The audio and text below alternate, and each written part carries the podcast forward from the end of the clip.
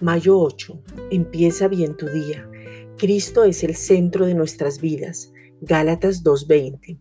Con Cristo estoy juntamente crucificado, y ya no vivo yo, mas vive Cristo en mí, y lo que ahora vivo en la carne, lo vivo en la fe del Hijo de Dios, el cual me amó y se entregó a sí mismo por mí.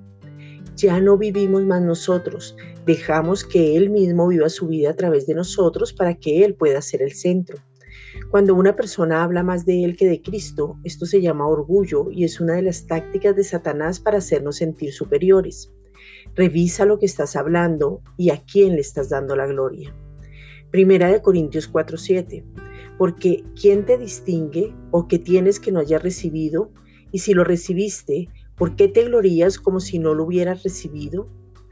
Recuerda que todos los dones, habilidades y talentos te fueron dados, otorgados y regalados.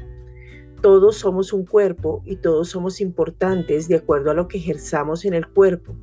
Lo único que varía es en lo que estemos desempeñándonos, donde la gloria es únicamente para Cristo, quien murió y resucitó por nosotros. Por gracia fuimos salvos. Él nos regaló la salvación y todo lo que conlleva con ella. Tú no hiciste nada.